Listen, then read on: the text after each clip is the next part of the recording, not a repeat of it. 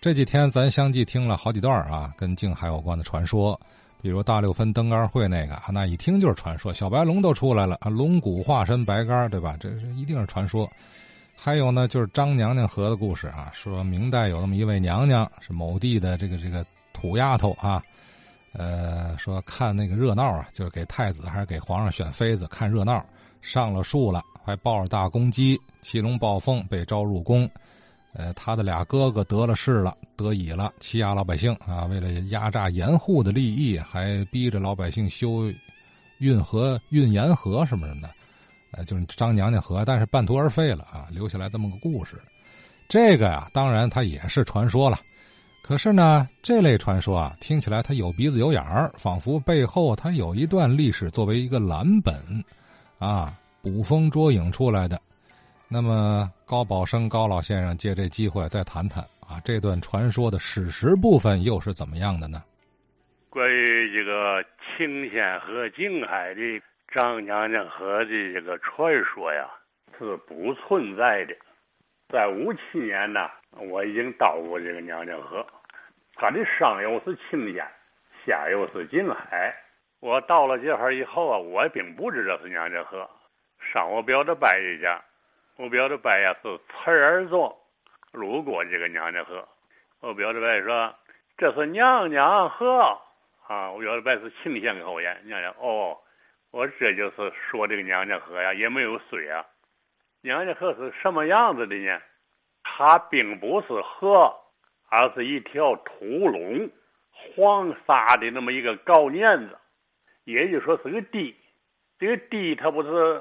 有上底下底嘛，他这个是个是模模糊糊的不规则这么一个起本它的下口呢也没有，它没到马粪口，它的上口上游呢也不是南运河。我表爷呀，就是我表的伯的父亲，叫边凤亭，就给我讲这个娘娘河的故事。他说这个故事啊，就和传这个故事啊是一模一样。所以这个故事啊，越传越离奇。随着我上窑呢，对这个事儿呢，我就怀疑了。这个南运河从这个山东到天津，简单说吧，蔚山湖以南的南运河，河面宽广；蔚山湖往北，一过德州，到了这个清县吧，它的河道啊就窄了。不但窄了，它的老差非常大。这就是说，没到了雨季，这个南运河到了河北吧，因为落差大，河流在，它就猛水就猛涨，就造成了南运河的决口。南运河如果往西决口，就一直延到了古城洼和夹口洼。为什么古城洼和夹口洼的这个土都是黄胶呢？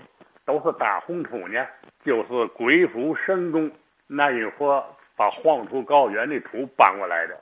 如果开了这个南运河的东堤，南运河的水就直奔北大港。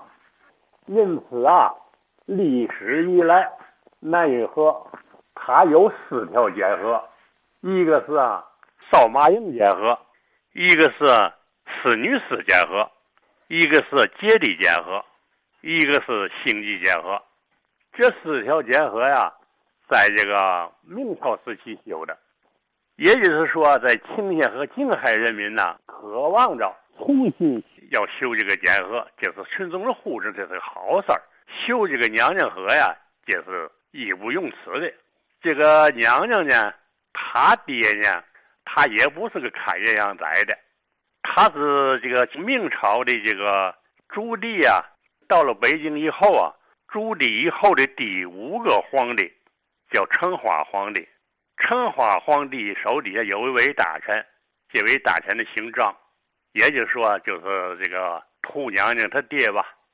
成化皇帝的他的儿子呢是弘治皇帝，要给他弘治皇帝啊，要选个娘娘吧，就是选秀吧，选个娘娘。通过内部吧，大臣们互相的这个介绍吧，就说这个张娘娘家了有一个。那美女吧，就是大闺女吧，年仅十六岁。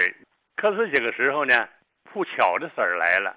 这个大官姓张，这个头娘他爹吧，全家回到兴济，干嘛来呢？顶有起龙包凤这个事儿，它是不存在的，绝对不像赶集一样的啊！咱们快快来选娘家来了，穿上戴上，没有这么选秀的。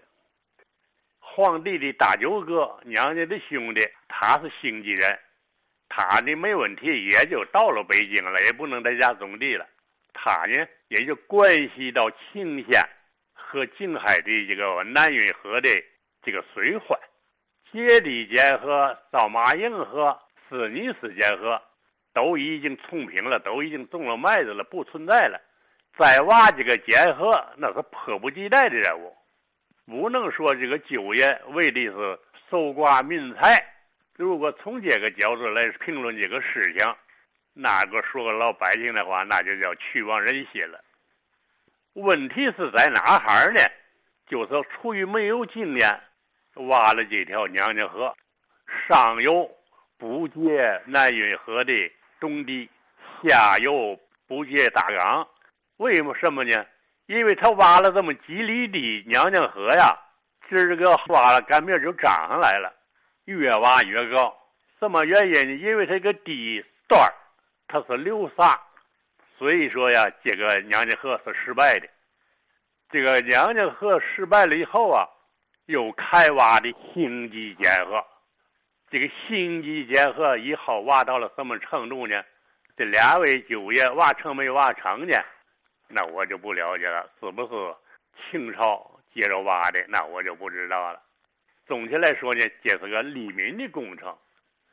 这个娘娘她的老公是同治皇帝啊，娘娘的儿子呢是正德皇帝。正德皇帝呢是一五零六年在位，在位十六年。正德皇帝啊，手底下有一个宦官叫刘瑾。这个刘瑾啊。他就接着这一点，向正德皇帝就反映这个问题了吧？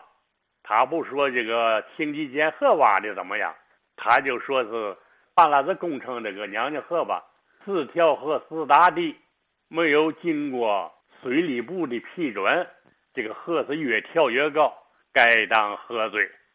正德说这个应该暂收啊！你知道谁吗？是谁呀？就是你，你俩舅爷，他既说出斩首来了，也不能够这个不说不斩呐，皇上嘛，金口一言嘛。但是这个娃这个兴济结合，他是个民心的事儿，广大朝臣都是心明眼亮的，也知道刘金儿他是哪壶不开提了哪壶，在这个全体朝臣的保佑怎么办呢？就是赦罪吧，赦死罪活罪不能免呐。就想这么一个俩舅爷啊，把他放了吧，放了也不能明放。正德天子说：“北京不是九门吗？九门完全把守，让这俩姑舅爷哥撒出去，撒出去你就活了，撒不出去啊你就死了。这个事儿呢就很明显了，他也不是投敌叛国，也不是贪污盗窃，也没有民愤。到了城门那哈儿，一说舅爷来了。”一举刀给城门一开，俩舅爷就逃了火了。这俩舅爷逃到哪去了呢？其中一个舅爷就逃到了静海县子牙镇王二庄村。王二庄村呐，离着我老屯十里地。他这个大舅爷在南门逃出来的，他就不能姓张了，他就改姓南。到现在呢。静海县的姓南的，就是王二庄的。我为嘛说这么清楚呢？王二庄姓南的是 我姥姥家。去年啊，我表弟叫南书奇，他说：“表哥，我说怎么着？你给俺家这个家谱写写吧。俺家家谱是兴济老张家萨司门出来的，也就是说，大舅爷家王二庄姓南，那个舅爷呢？”在东门了撒出去的，他逃到了静海县王口公社东窑庄村，改为姓东。这个东窑庄的姓东啊，人也不多。将将宰了呢，到了京城呢，不知好不知坏，老张家人们呢逃的南皮南皮去了，张子东、张子万就是星记账。我就把这个事儿啊简单的说一说，再重复一下：事情是百分之百的对，内容是百分之百的错。好啊，这是给张娘娘和两个舅爷平反。哎，人家哥俩不仅没欺压百姓，反而是为民谋利啊！事儿是有，但和传说截然相反。就还是那句话，传说是传说啊，不必较真儿。呃，我们需要界限好传说和史实，你别拿传说当史实就行。哎，其实，呃，话说回来啊，所谓史实啊，也是人写的。啊，司马迁《史记》，你和其他史书一对照，也竟经不住推敲的啊！绝对意义上的历史真相，或许压根儿就无法找到了。呃，但是这不妨碍我们去研究它，去根据各方面的资料无限度的接近它啊。